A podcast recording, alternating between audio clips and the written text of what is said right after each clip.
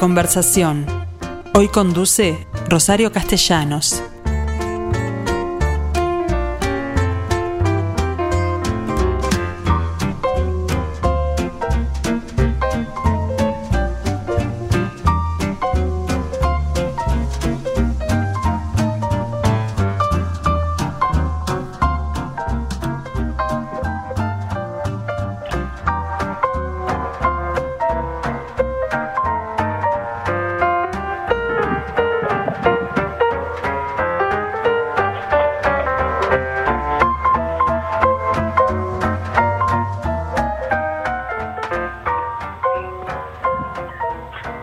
Bueno, acá estoy con ustedes, gente.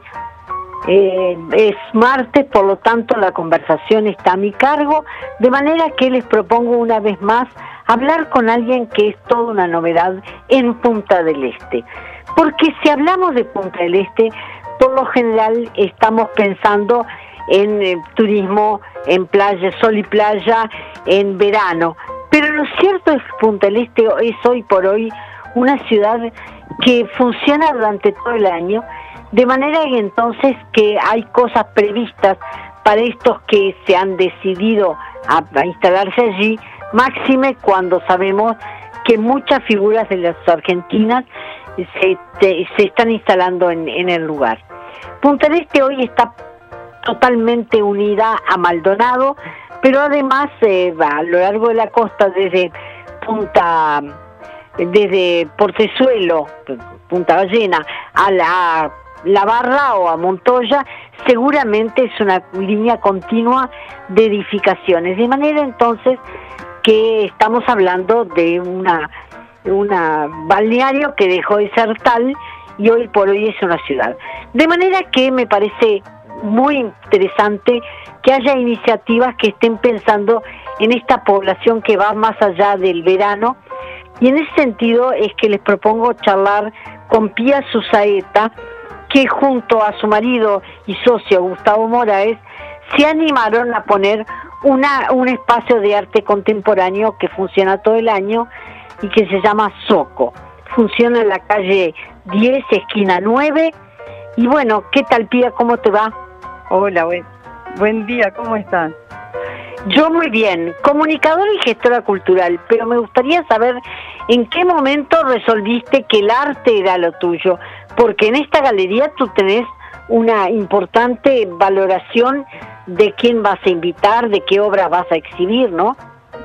Eh, bueno, sí, como, como todo es un proceso, ¿verdad? Este, Yo en mm. realidad tengo formación en otras áreas, no en, digo, de joven, digamos, ¿no? Trabajé muchos años en la publicidad y después, bueno, me formé sí en gestión cultural en la Fundación Itaú, institución a la cual pertenezco ahora como docente. Y bueno, nada, desde los desde el principio del 2000 empezamos este, con Gustavo a hacer gestión cultural con foco en los fenómenos contemporáneos, que fue siempre un poco lo que, lo que más nos atrajo, lo que más nos gustaba, las artes visuales y las escénicas. Y bueno, nada, hace seis años va a ser, cinco años y pico, nos mudamos para Punta del Este, para Maldonado, y nada, este, llegó el momento eh, a fines de 2019 de tener como un espacio propio, ya eran como una necesidad personal, surgió la oportunidad de ese local, de ese espacio, digamos, y bueno, nos, nos tiramos de cabeza. Bien, eh, no son los únicos, pero en realidad todavía cuando hablamos de artes plásticas pensamos en la barra, por ejemplo, donde durante el verano se instalan muchos talleres y bueno, y ustedes han optado por la península en la zona que a mí más me gusta, porque es la de edificación chata todavía, relativamente chata, cercana al puerto, al faro, que todavía además sobresale, de manera que están pensando en la península para instalar Soco. Sí, en realidad, eh, sí, la, no son los para, para, nosotros es divina, la verdad, personalmente, no porque estemos ahí, siempre nos encantó, porque es como un, un espacio con un, con un aire diferente, uno viene ahí como de, ese embudo que es gorlero, digamos, y la ve. Claro, claro. Eh, y después desemboca ahí, este, en esa zona del, puerto y del faro y eso, que, que, es una zona que está muy cuidada por suerte, eh, y bueno, sigue siendo como el Punta del Este de antes. Así que eh, en ese sentido estamos súper contentos del lugar. pero también, eh, digamos, desde Montevideo quizás se pueda ver como Punta del Este más asociado a la península, pero como vos comentabas hoy, la cantidad de gente que se ha venido a vivir, tanto uruguayos como extranjeros, y eso hay una franja muy interesante que va, eh, sí, de Portezuelo de, o de Punta Ballena, incluso hasta José Ignacio Garzón, eh, con personas bueno que están viviendo en, manantiales, en Navarra y todo lo demás. Sin embargo, en la península lo original... como, perdón, este, no, no, eso que, que en la península había como península propiamente dicha hay había y hay como bastante poca propuesta cultural. Claro, eh, justamente creo que lo, una de las cosas más interesantes que suceden en verano, que es cuando yo voy, es aquel, aquel paseo que se hace un día a la semana, que te llevan una especie de, de guía que te lleva por distintas galerías, eh, talleres, eh, talleres de artistas y exposiciones, porque además hay venta y los argentinos compran arte, no así los uruguayos, no sé qué opinión tenés al respecto.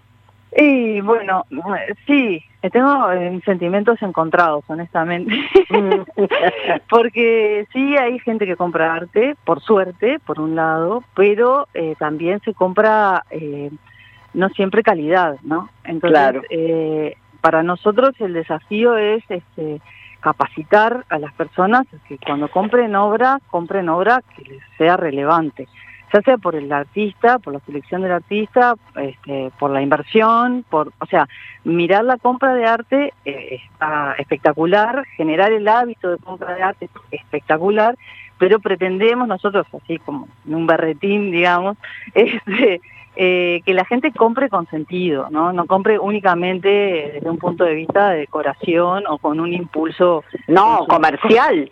Claro. Pensando en lo que hoy valen y son por lo general los clásicos. Es decir, el arte contemporáneo, de pronto, eh, digo, hace unos años la gente con buen ojo compró torres o barradas a muy barato, lo que hoy no pensaban que se iba a valorar de esta manera.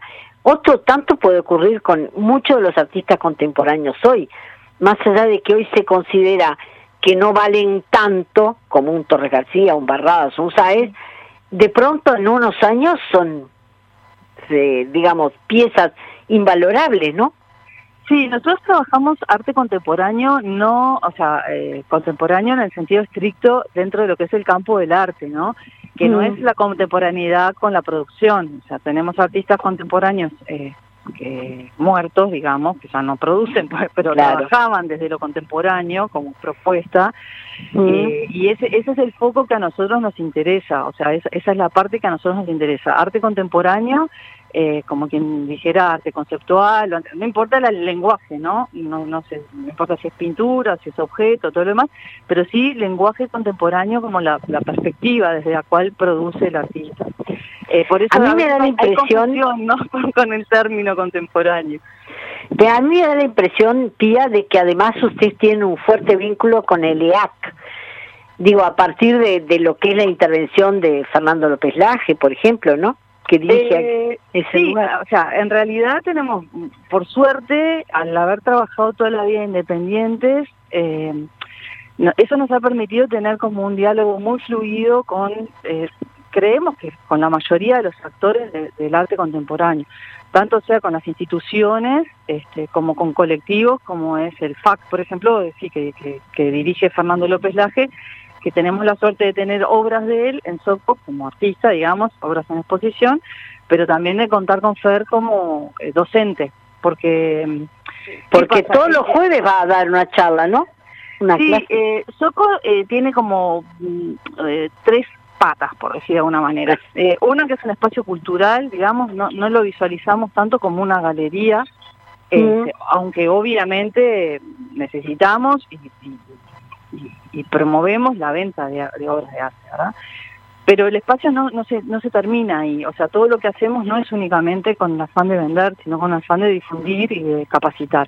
Entonces, pero, pero creo que en esa, eso eh, es lo que ha puesto el acento a partir de, precisamente esta situación de la pandemia, eh, que, que los ha acotado de muchas formas, pero usted le han sacado partido también, ¿es así? ¿Qué se hace en, durante la pandemia? Nosotros en realidad las actividades en Soco, eh, por suerte, digo, porque estábamos bien, o sea, nosotros abrimos en 2019, el primer verano, que fue el, último verano real, digamos, que como temporada, este, metimos un montón de actividades gratuitas, charlas con artistas, talleres, hicimos muchas actividades.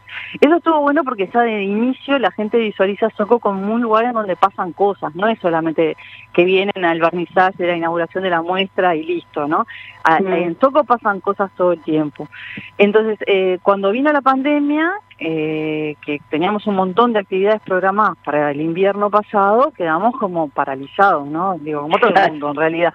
Y bueno, ahí nos reconfiguramos las actividades para lo, lo de Zoom, y ahora, bueno, nada, tenemos actividades que son mixtas, son presenciales y, la gente también puede acompañarnos por Zoom. Entonces, de repente tenemos ahora alumnos, por ejemplo, que están en Argentina, que están en Italia, uruguayos en Francia, este, conviviendo, digamos, como un espacio claro. con los que van a Soco físicamente y, nos juntamos allá. Tanto eh, en, esa, en ese sentido es que programaron uruguayo, por ejemplo, la actividad que a partir del próximo viernes comienza a funcionar todos los viernes. Sí, todos los viernes vamos a tener de tres y media a cinco eh, este ciclo lo llamamos porque en realidad está compuesta por clases, hay algunas que son en formato clase, digamos, en donde hablamos de un, de un artista, por ejemplo, no sé, Hugo Longa, y lo que mm. significó Hugo Longa en el Uruguay, y en que en ese momento, y, y quienes estudiaron con Hugo Longa y por qué, y demás en formato más clase. Después tenemos algunos encuentros que son encuentros con los artistas, propiamente dichos, que van a venir, o por Zoom, o lo que sea, y van a estar para hacerles preguntas, para contar de su proceso creativo. Después vamos a tener otros encuentros en formato entrevistas, y después vamos a hablar de diferentes temas que le hacen al arte contemporáneo, por ejemplo, eh, invitados como Macarena Montañez y Pincho Casanova, que han ido a todas las bienales este, en Venecia acompañando a las delegaciones, bueno, que nos cuenten un poco este, cómo es la experiencia de la Bienal, este, la relevancia que tiene que Uruguay tenga un pabellón, este, en fin, va, a estar eh, entretenido y los encuentros son todos individuales, o sea que lo único que pedimos es un compromiso mensual un poco para organizarnos pero ¿qué quiere decir con esto? Que la gente que puede, puede acompañarnos un mes, después darse de baja, después volver, porque la temática va a ir cambiando y son todos encuentros individuales, o sea que no hay un hilo conductor. Este. De cualquier forma, el precio es, es único, 2.500 pesos mensuales para que, que, te, que te habilitan para participar de todo lo que organiza Socos. Sí, sí, sí, en realidad eh, sí, claro. Eh, las muestras siempre son gratuitas, obviamente, este, las, muestras. Eh, la capacitación, este, esta en arte contemporáneo uruguayo, sí, son cuatro o cinco encuentros, depende de los viernes que caigan en el mes, son 2.500 pesos todo el mes. Y no incluye el curso con López Laje, que el de formación permanente, bueno, ya hay un grupo armado este, que, es como un poco más, digamos, más pesado en el, contenido, o sea, es más en filosofía, o sea, es, un contenido para el cual de repente mm, una persona que no tenga formación de ningún tipo, este, no, no, no lo puede seguir, digamos, ¿no? Pero... Eso, eso te iba a preguntar, ¿a quién está dirigido? Porque el arte contemporáneo es difícil de entender en la medida que es muy conceptual.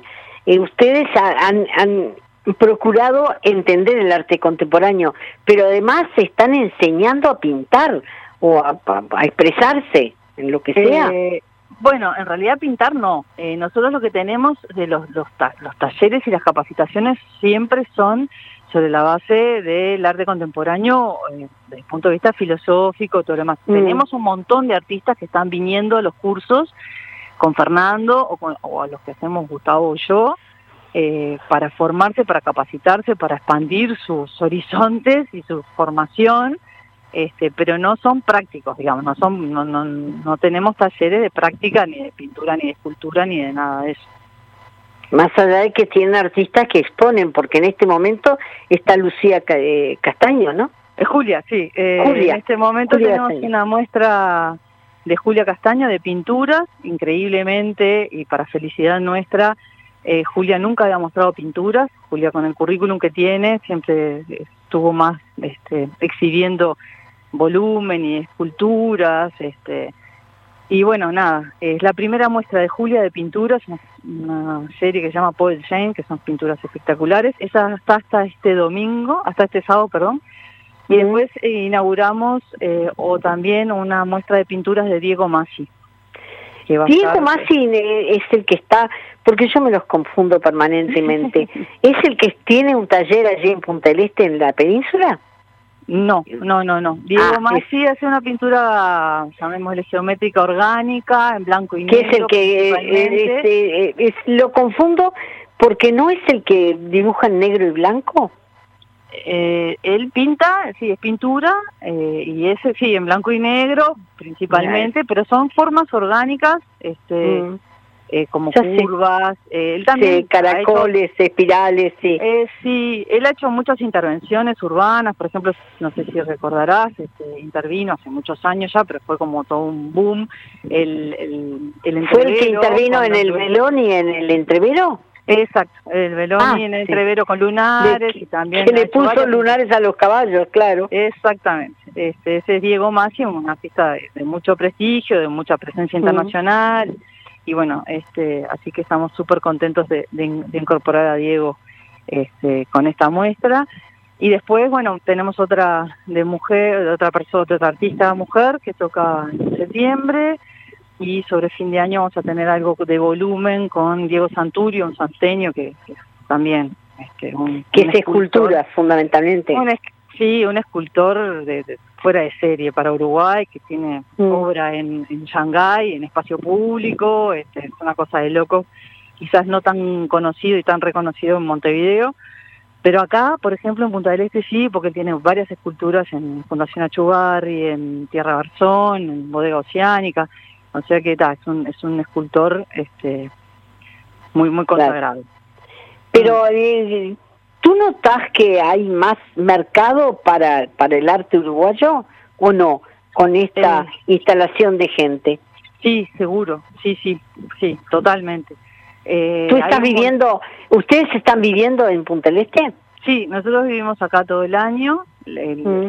la ciudad, digamos, como, no sé cómo llamarlo ya, la nomenclatura que le corresponda, eh, ha ido mutando, eh, ha ido cambiando, eh, y bueno, la pandemia hizo que se mudara de forma permanente un montón de gente con muy buen muy buen poder. Yo tenía esa impresión también, pero pero me gusta que tú lo confirmes desde ahí. ¿Cómo está el día hoy? ¿Cómo? ¿Cómo está el día hoy en Punta del Este? Porque acá salió el sol. No, ahora está medio nublado. Ah, yo, estoy, yo estoy en el jardín, así que está medio nublado, no está muy feo.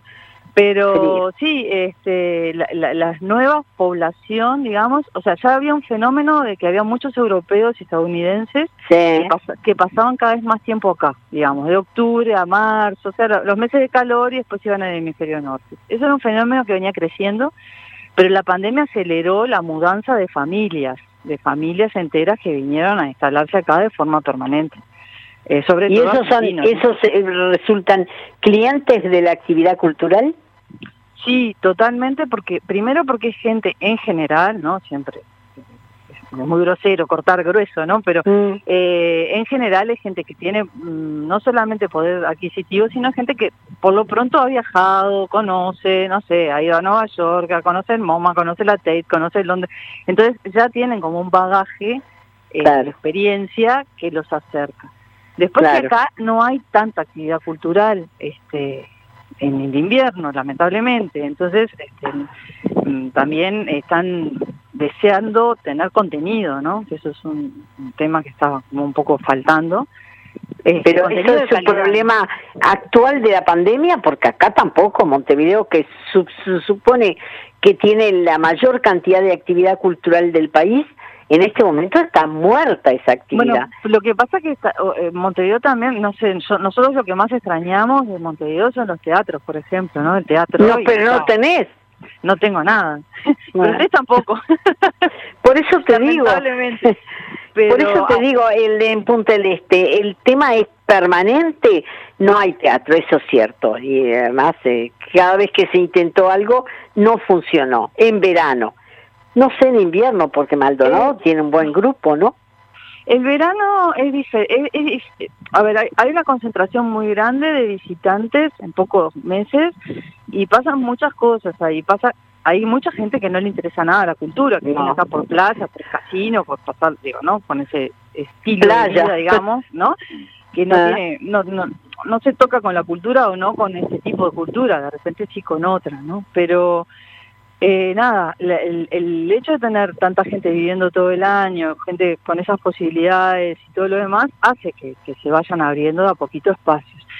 Tenemos otro problema acá, que la zona es muy amplia, ¿no? Cuando estamos hablando desde claro. Ballena hasta José Ignacio, estamos hablando de repente de 40 kilómetros, ¿no? Entonces, claro, pero en invierno la gente se desplaza con otra facilidad de, un, de una punta a la otra. No hablemos de José Ignacio, pero por lo pronto hasta Montello llega fácilmente sí, No, o sea, fácil se llega. El tema es que, claro, que son distancias que, que, bueno, son grandes. no sé, son grandes. No sé, hay chicos que, no sé, yo tengo hijos todavía en edad inicial y tiene compañeros que sí, que viven en José Ignacio y vienen en el liceo, vienen el colegio, este, acá todos los días. O sea, ¿eh? Tía, este, lamentablemente tengo que, que cortar porque este, se nos acabó el tiempo, como siempre me entregan un poco tarde. Pía Susaeta es eh, responsable entonces de Soco en la calle 10, mm, esquina 9, que es 2 de febrero y La Salina, ¿no? Sí, exacto. Claro, pero todo el mundo la conoce más por los números que por los nombres. De cualquier forma, creo que Soco, que está muy bien instalado, es una opción que deben tener en cuenta para aquellos, no solo los que viven, sino que los que van durante todo el año a Punta del Este. Muchas gracias, Pía. No, gracias a ustedes y bueno, las órdenes los esperamos por acá cuando, cuando quieran. Gracias por el espacio, por la discusión. Chau, chau.